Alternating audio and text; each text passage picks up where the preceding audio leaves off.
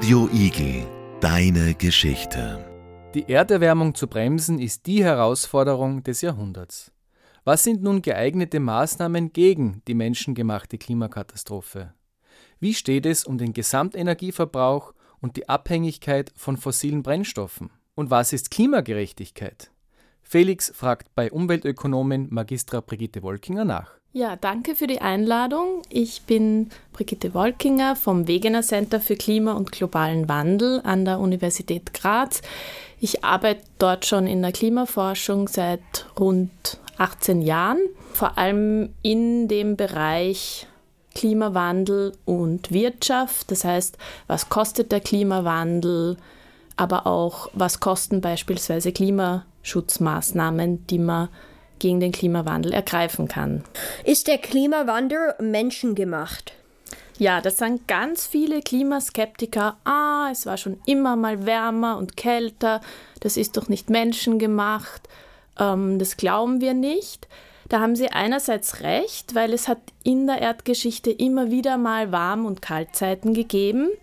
Allerdings der große Unterschied, oder da gibt es eigentlich zwei große Unterschiede, ist, diese Warm- und Kaltphasen haben in der Erdgeschichte eigentlich immer mehrere tausend Jahre gebraucht. Und was neu ist, ist diese Schnelligkeit, mit der die Erdtemperatur plötzlich ansteigt. Und das ist über 100 Jahre jetzt einfach passiert.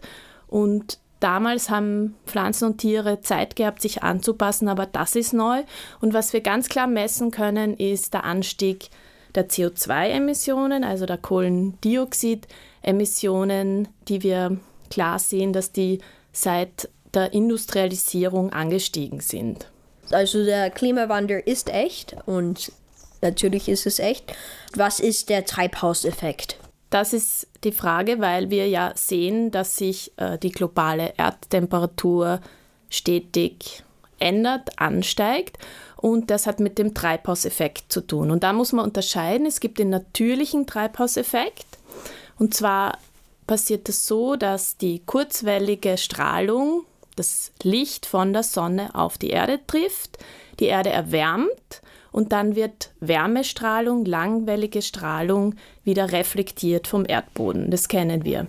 Hätten wir jetzt unsere schützende Atmosphäre nicht, würde die gesamte Wärme wieder ins Weltall reflektiert werden. Aber wir haben diese schützende Atmosphäre und da gibt es ganz viele Moleküle darin, Treibhausgasmoleküle wie CO2, Kohlendioxid oder CH4 Methan oder N2O Lachgas und diese Moleküle absorbieren die Wärme, sorgen also dafür, dass sie in der Atmosphäre bleibt. Und es ist einerseits sehr wichtig, hätten wir diese Atmosphäre nicht, hätten wir minus 18 Grad auf der Erde im Durchschnitt und es wäre wirklich sehr kalt und ungemütlich.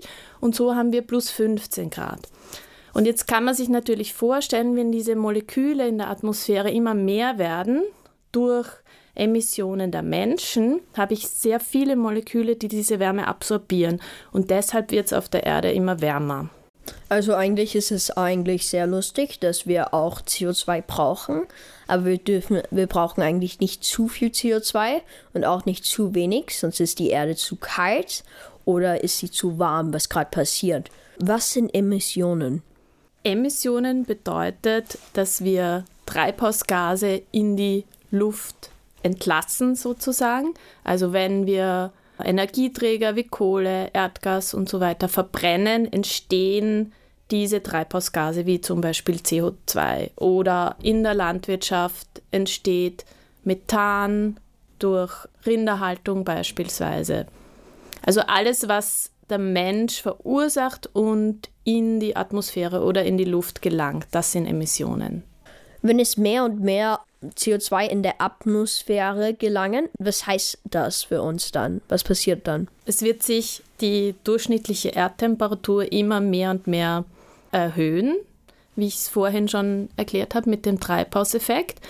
Und das sehen wir eigentlich jetzt schon. Es hat sich im Durchschnitt die globale Erdtemperatur bereits um rund 1,1 Grad Celsius erhöht. In Österreich ist es sogar mehr. Also in alpinen Regionen stehen wir schon bei 2,3 Grad Celsius. Also da gibt es auch große regionale Unterschiede und das hat eben sowohl global als auch für uns in Österreich unterschiedliche Auswirkungen.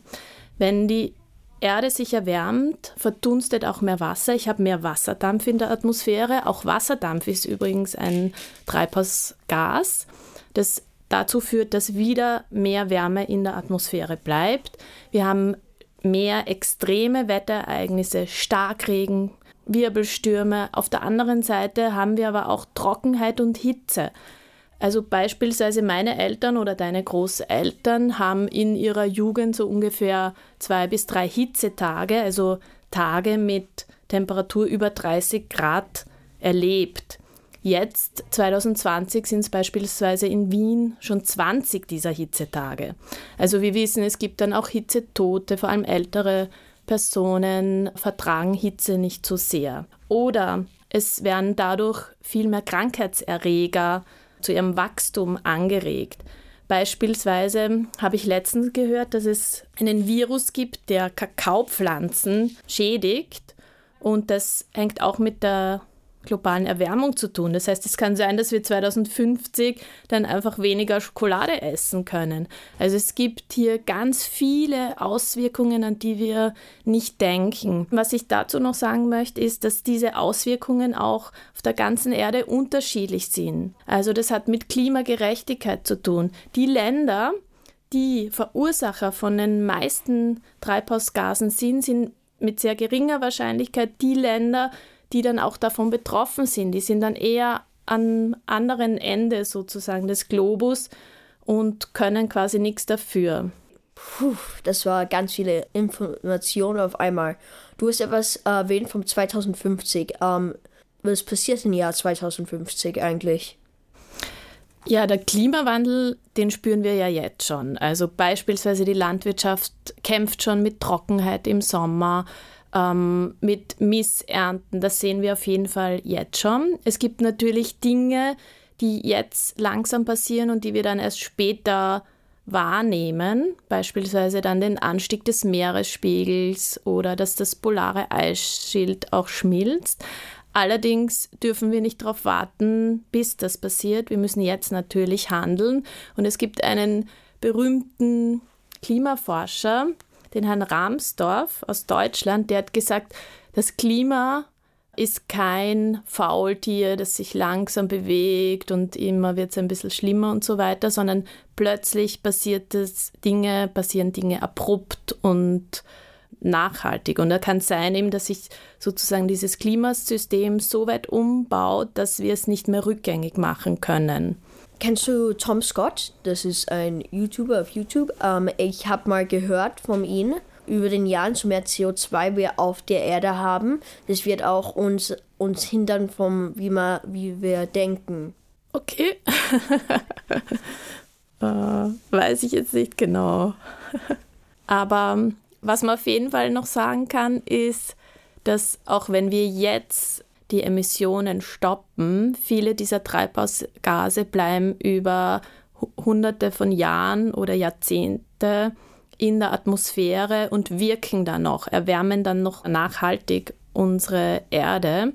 Und deshalb gibt es eben diesen Pfad, dass wir bis 2050 aller, aller spätestens unsere Emissionen auf Null bringen müssen. Und je später wir damit anfangen, das zu tun, desto steiler muss sozusagen die Kurve gehen, äh, die dann unsere Emissionen auf Null bringt und desto schwieriger wird es.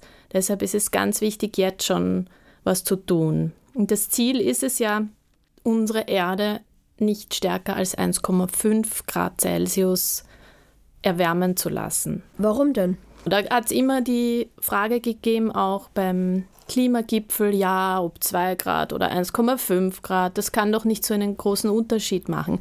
Aber wir wissen, dass eben bei 2 Grad schon Dinge passieren können im äh, Klimagefüge der Erde, die dann nicht rückgängig gemacht werden können. Und es gibt auch so Rückkoppelungseffekte. Also beispielsweise, je mehr Wasserdampf äh, ich in der Atmosphäre habe, desto stärker erwärmt sich ähm, die Erde und desto mehr Wasser verdunstet wieder. Das ist so ein Rückkoppelungseffekt. Dann beispielsweise gibt es so eine tickende Zeitbombe im Permafrostboden auf der Erde, da ist ganz viel Methan oder Kohlenstoff gespeichert. Und zwar. Was ist Permafrost? Ja, Permafrostböden sind Böden, die permanent, also dauernd äh, gefroren sind. Tauen die auf, entweichen plötzlich Gase, vor allem Methan. Und Methan ist ein Treibhausgas, wie wir wissen. Und dieser das Methan oder prinzipiell der Kohlenstoff, der da gespeichert ist, ist doppelt so viel, wie derzeit in der Atmosphäre ist. Das heißt, man kann sich vorstellen, wenn das plötzlich schmilzt und dieses Methan entweicht, haben wir dann plötzlich noch einmal so viel Kohlenstoff in der Atmosphäre und dann wird die Erde so richtig angeheizt und das müssen wir vor allem vermeiden. Welche Industrien sollten wir nicht mehr farmen für andere Sachen?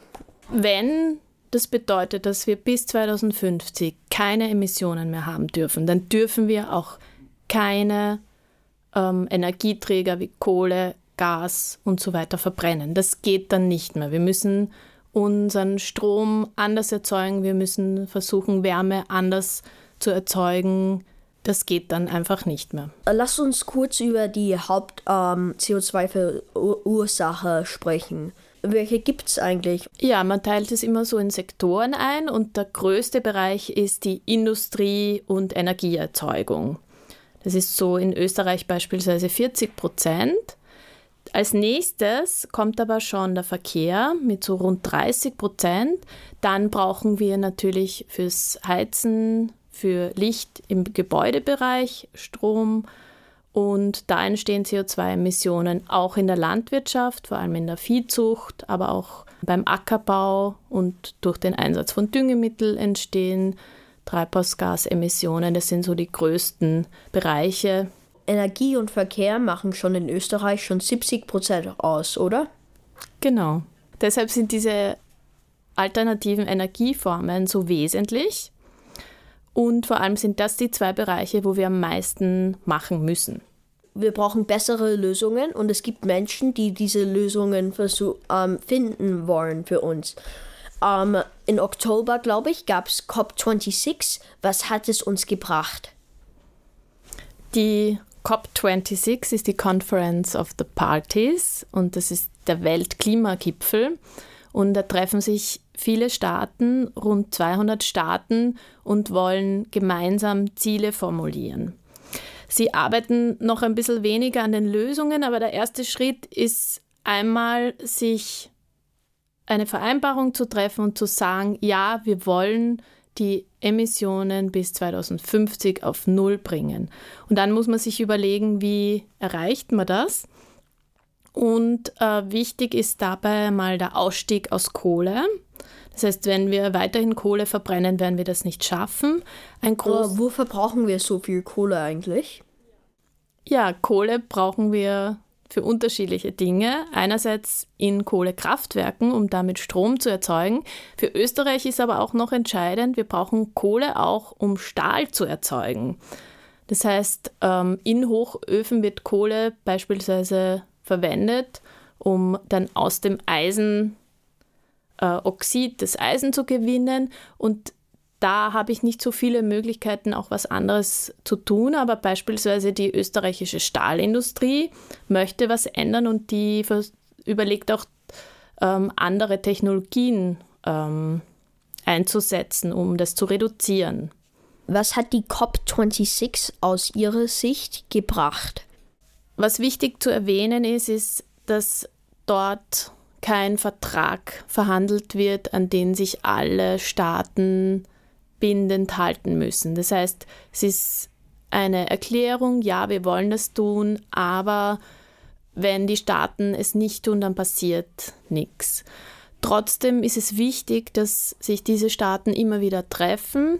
Es ist vor allem auch wichtig für beispielsweise Länder, die sehr hohe Auswirkungen des Klimawandels zu spüren bekommen werden, weil die müssen auch finanziell unterstützt werden. Also in der COP26 wird auch verhandelt, ja, wir wollen ähm, sehr viel Geld, äh, 100 Milliarden Euro pro Jahr aufbringen. Und das hat was jetzt zu tun mit Klimagerechtigkeit? Ja, genau, weil nämlich die Staaten, die die Hauptverursacher sind der Treibhausgasemissionen, meistens nicht die sind, die dann die Klimawandelfolgen zu spüren bekommen werden. Und das wäre unfair. Das heißt, man muss diese Staaten unterstützen, die dann mit Überschwemmungen und anderen Folgen zu tun haben werden. Welche, welche Staaten sind das? Das sind unterschiedliche Staaten, vor allem in Südostasien wissen wir, viele Länder haben Probleme mit dem Anstieg des Meeresspiegels, vor allem wenn ich äh, oder überhaupt alle Staaten, die am Meer gelegen sind oder wo große Städte am Meer liegen, haben dann ein Problem, wenn der Meeresspiegel ansteigt, weil hier ganz viel Lebensraum plötzlich verloren geht. Ja, dann gibt es natürlich viele Staaten, die mit Trockenheit und Hitze zu kämpfen haben und auch deren Lebensraum wird kleiner. Das hat auch dann zur Folge, dass viele ihre Länder verlassen müssen. Und da die Frage ist ja, wo können die hin oder wo können sie bleiben? Die müssen sich quasi einen neuen Lebensraum suchen.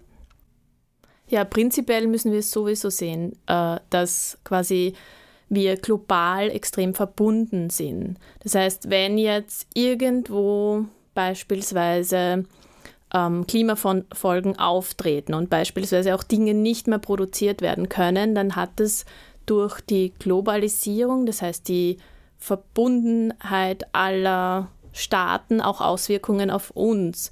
Also irgendwo gibt es Dürre und es gibt Ernteausfälle und dann gibt es beispielsweise irgendwelche Lebensmittel, die dann bei uns knapp werden. Dessen müssen wir uns immer bewusst sein, dass wir verbunden sind. Auf der anderen Seite brauchen wir auch ganz viel Rohstoffe, um diese Energiewende zu erreichen. Diese Rohstoffe werden beispielsweise dann auch in anderen Ländern ähm, aus der Erde geholt und unter vielleicht auch nicht äh, nachhaltigen Bedingungen. Und auch da müssen wir uns immer überlegen, was hat es für Auswirkungen oder Konsequenzen. Also wir können nicht nur auf Österreich schauen, sondern wir sind sehr verbunden mit der ganzen Welt und das ist wichtig zu sehen. Was meinst du mit Rohstoffe? An was ich da ganz speziell gedacht habe, wenn ein Ziel ist, und das ist auch in der COP immer wieder ein großes Ziel, wir müssen auf Elektromobilität umsteigen, dann brauchen wir plötzlich ganz viele seltene Metalle. Und die sind eben nicht nur teuer, aber die werden auch unter schwierigen Bedingungen abgebaut. Und das wäre so ein Beispiel dafür. Lithium brauchen wir für die Batterie äh, der Elektroautos. Und dafür werden beispielsweise auch äh, Gebiete im Regenwald in Brasilien abgeholzt, um überhaupt dorthin zu kommen. Also die sind nicht in Hülle und Fülle verfügbar, sondern die werden unter schwierigen und manchmal sehr nicht nachhaltigen Bedingungen abgebaut. Also wenn wir Lithium aus, auf, ausbauen von, ähm, vom Berge und viele andere Sachen, und ich habe gehört, dass der Elon Musk baut gerade eine Fabrik für ähm, sowas, das ganz, ganz, ganz, ganz viel Lithium nehmen wird und fast die ganze Welt ähm, vom Lithium wegnehmen wird. Ähm, sind dann ähm, Alternativen wie E-Mobilität gut? Ja, prinzipiell ist es, können wir nicht weiter mit unseren konventionellen Autos fahren, weil die würden ja Erdöl verbrauchen und wir wissen, dann müssen wir auf Null. Das ist auf jeden Fall eine Alternative. Ich muss mir aber immer wieder überlegen, gibt sozusagen, bevor ich mein Auto umtausche gegen ein E-Auto, gibt es andere Dinge, die man tun kann. Und da gibt es so diese drei Vs. Zuerst muss ich vermeiden, dann verschieben und dann vielleicht verbessern. Das heißt, ich muss bei jedem Weg eigentlich überlegen, muss ich den mit dem Auto überhaupt fahren? Und da ist es so, dass in Österreich beispielsweise ein ganz ein großer Anteil ähm, der Wege, die eigentlich kleiner als zwei Kilometer sind, die ich locker zu Fuß oder mit dem Rad äh, fahren oder gehen könnte, mit dem Auto absolviert werden. Und da weiß ich, nein, das ist nicht nötig, das kann ich auch anders machen. Also die kann ich äh, verschieben. Ich kann mir vorher auch überlegen, brauche ich diesen Weg überhaupt oder lasse ich es einfach sein, mache ich lieber Homeoffice. Das ist der erste Schritt. Und erst dann kann ich die Wege, die hier noch übrig bleiben, die ich unbedingt mit dem Auto machen muss, äh, kann ich dann vielleicht mit einem E-Auto machen. Aber vorher ist alles andere wichtiger eigentlich. Und Wege, die dann ein bisschen länger sind, äh, kann ich dann natürlich auch mit den Öffis machen. Ähm, öffentliches Verkehr ähm, ausbauen ist wichtig. Ja, das ist auf jeden Fall ganz wichtig und das ist eine Schlüssellösung eigentlich für das Problem. Und äh, wir sind nämlich so Gewohnheitstiere. Wenn wir schon ein Auto haben, dann fahren wir natürlich immer mit dem Auto, weil es praktisch ist. Und wir haben wenig Anreiz, da selber was zu tun. Und da ist wirklich auch die Politik gefragt. Die muss dafür sorgen, dass klimaschädliches Verhalten, und wenn ich mit einem Auto fahre, ist es klimaschädlich, dass diese Dinge vermieden werden oder auch teurer werden. Und sie muss dafür sorgen, dass zum Beispiel das Fahren mit den Öffis billiger wird, weil das ist klimafreundlich. Und das hat Österreich ja jetzt auch getan mit diesem Klimaticket. Es wird immer schwerer, Öl zu finden unter der Erde. Würde das auch eine Lösung sein oder würde es eine Katastrophe sein? Unbedingt, du sprichst einen wichtigen Punkt an, nämlich der Preis jetzt, der klimaschädliches Verhalten oder beispielsweise auch der Verbrauch von Energie hat. Und ähm, dieser Preis, den wir zahlen an der Tankstelle, der spiegelt eigentlich nicht die Warenkosten wider.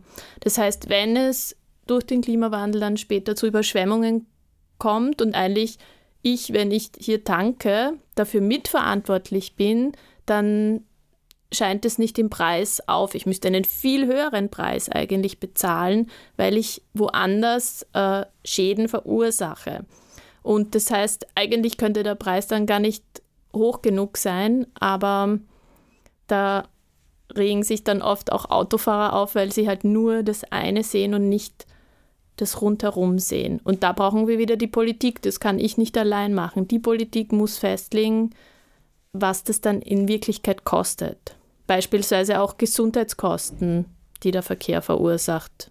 Und noch schlimmer ist es wegen Fliegen, wegen des Kerosins. Ja, da gibt es zwei Effekte. Das eine ist der finanzielle Aspekt, das heißt, dass ähm, das Kerosin gefördert wird. Deshalb sind Flüge auch so billig, jetzt im Vergleich beispielsweise zu einem Bahnticket. Und das Zweite ist, dass das Kerosin in höheren Atmosphärenschichten emittiert wird und eine stärkere Wirkung auf den Treibhauseffekt hat. Und deswegen ist der Klimaticket großartig in Österreich. Großartig ist es auch, wirklich ganz wenig Treibhausgasemissionen zu verursachen. Wenn ich einen Kilometer mit der Bahn fahre, sind es ungefähr 14 Gramm. Wenn ich diesen einen Kilometer fliege, sind es 420 Gramm. Und das bedeutet, wenn ich mit einer ganzen Schulklasse einen Kilometer fahre mit der Bahn, ist es so viel, als würde ich alleine fliegen. Es gibt ganz viele Menschen, die versuchen, die Welt zu verändern. Eine berühmte ist Greta Thunberg. Wer ist eigentlich dein Vorbild? Das ist sehr schwer. Es gibt so viele Personen, die sich dafür einsetzen. Und ich habe mir so zwei Personen überlegt. Und zwar eine Person, das ist die Katharina Rogenhofer, die ist Chefin vom Klimavolksbegehren und die ähm, versucht immer wieder die Politik wachzurütteln, aber auch mit der Politik zu sprechen und den Politikern und Politikerinnen zu sagen, das ist wichtig und wir müssen es jetzt tun. Und solche Menschen faszinieren mich sehr, weil das wichtig ist. Und auf der anderen Seite ähm, kenne ich jemanden, der auf sehr viel verzichtet. Das heißt, der ähm, das Essen vom Foodsharing nimmt, auch sich kein neues Gewand kauft, auch kein Auto hat und trotzdem so ein glückliches Leben führt. Also diese zwei Dinge nehme ich mir immer gern mit und zu Herzen und versuche sie auch umzusetzen. Ich habe mal gehört von jemandem, ich kann mich nicht mehr erinnern, in English, um, the earth was not given to you by your parents, but loaned to you by your children. Vielen Dank für das Gespräch. Es war sehr, sehr schön, dass du auf dem Podcast warst diese Woche. Danke dir für das Gespräch. Radio Igel. Radio Igel. Deine Geschichte.